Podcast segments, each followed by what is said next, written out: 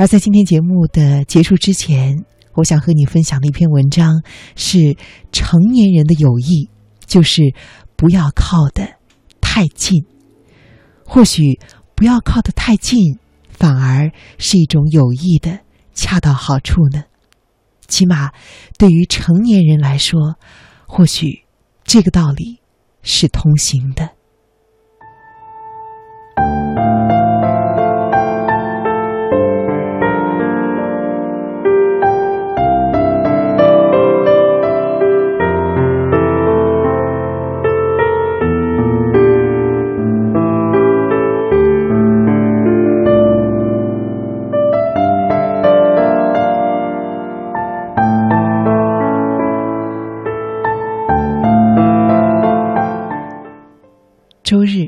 我找一个朋友参考论文的选题，他爱答不理，垂头丧气。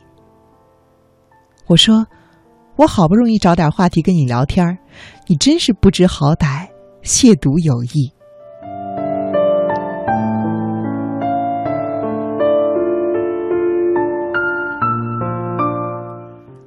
他说：“哎，我不是不理你，我这个周末累坏了。”你等我冷静一下，再帮你想，好不好？原来他周五赶去外地做高中同学的伴娘，临时的扮演了大总管的角色，事无巨细。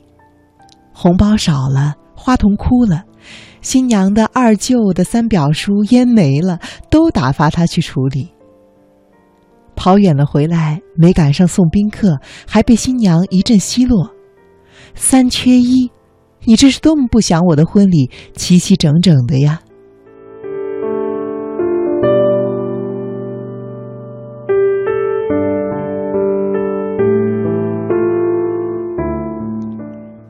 结果呢，她心情不好，风尘仆仆的回来，又被另外一个闺蜜叫去她家，也没别的事儿，就是一个月一次习惯性的闹分手。她强忍住她的劳累和委屈，耐心的听闺蜜抽泣着说完男朋友是如何的爱游戏不爱美人，如何的甩门而去，巴拉巴拉一小时。她有些恼怒，老是这样，那你就分手嘛。闺蜜怔住了，哎，我喊你是来解决问题的，你怎么能这么说呢？结果两个人不欢而散。我这位朋友也一肚子怨气。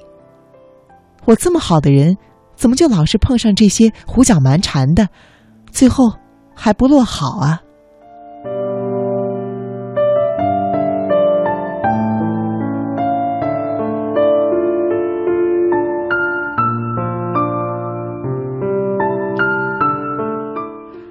付出了很多，最后还不落好，不知道你会不会有这样的体验呢？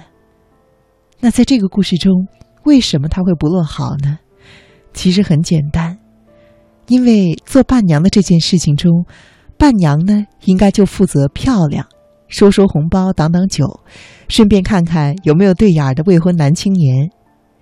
闺蜜呀，就能够偶尔的涉足一点点的情感纠葛，分析局势。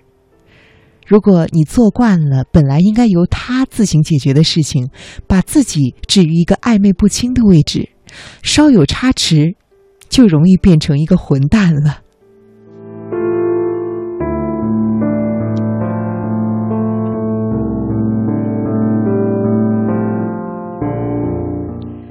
其实啊，好朋友呢，就好比是一群各有爹妈的蛋。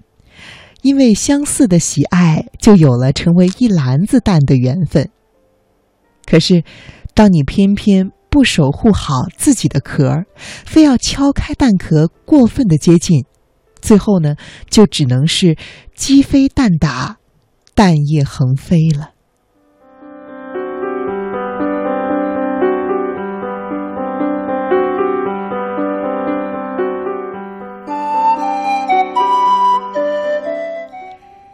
成年人的友谊，可能就是不要离得太近，坚守界限，尊重对方，保护自己。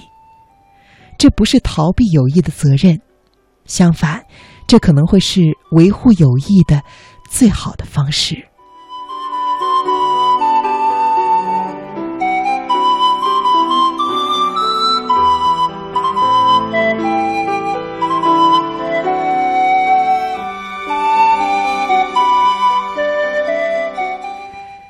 我们小时候上学的时候啊，通常呢会有一位厕所之友。下课时间，明明你不尿急，但是呢却可以忍受厕所的脏乱差，陪着他去上厕所。然后你们手挽手，踏着上课的铃声，趾高气昂的往教室里走。不错，这是友谊最初最美好的样子，因为你们的时间是同步的，一起上课，一起下课。你呢，只是挪用彼此可以自控的下课的消闲时间，闺蜜间呢用作公用。你们谈论的事情，无非就是一些哪个老师拖堂惹人嫌，哪个男生打篮球好帅，以及哪个女生特别的招人喜欢。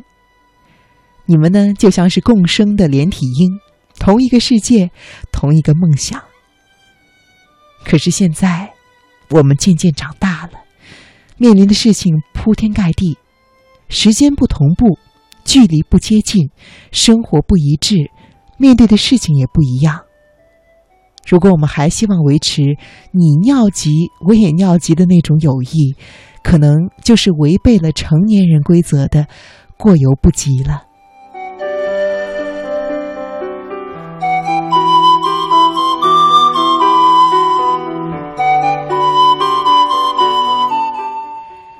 奇葩说有一集辩论的话题是：闺蜜去捉奸，我应该陪她去吗？正方正义凛然，两肋插刀，这种样子让人看了啼笑皆非。因为当年我做过这样的事情。闺蜜被三了，颤抖着双手拿着手机定位，拉我一同去壮胆。看到小三和男友一起拉着手从咖啡店出来，我比她更激动。手舞足蹈的骂她的男友是个白眼狼，小三没有道德。闺蜜有了我这只出头鸟，说好的勇敢都忘了，站在一旁嚎啕大哭。可是，故事的结局呢？是他们经历了如此艰巨的考验，深信对方是真爱，不但没分手，还谈婚论嫁了。而我呢，就很尴尬了，骂出去的话。泼出去的脸，让我从此不能够再直面闺蜜的男朋友啊！现在是老公了，而且我还对见证过他们的不堪感到十分的羞怯。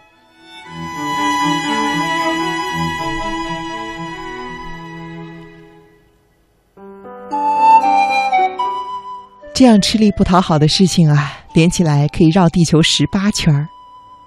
错呢，就错在。我把有意的手伸过了界限，心甘情愿的成为了矛盾的靶心。其实，当我们面临有意的求助，就要去思考这件事情的界限。你所付出的所有帮助，应该要有三个原则才比较好。这三个原则呢，就是：首先，要考虑对方是否能够独立的承担。如果是他能够独立承担的事情，你的肝胆相助不但会影响到他自己的判断，减弱他处理事情的能力，还容易把自己给搅入无妄之灾。特别是情感的纠结，他没有客观的准则，只有当局人才能够重新解决。你能做的只是客观冷静的跟他分析局势，告诉他应该勇敢面对。没错。你能做的只有这么多。最好的朋友是帮助对方成为更好的人，而不是好孬都要为对方壮胆。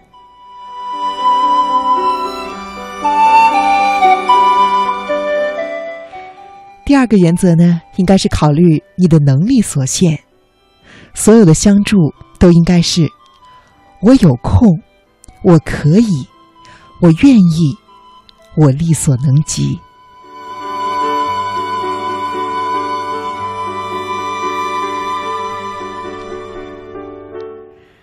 而第三个原则呢是，你要客观考虑能否承受这件事情的责任。如果你要是为他出了主意，你就要考虑这件事情之后发生了什么后果，会不会都栽到你的头上呢？当你答应了他的请求，就等于揽了一桩责任。你们共同默认，这已经是两个人的事儿了。你接接这件事情之前就要考虑好，当结果不是尽如人意的时候，你是否能够面对对方的不理解？做朋友，不是有事你开口，而是我尽力，你决定。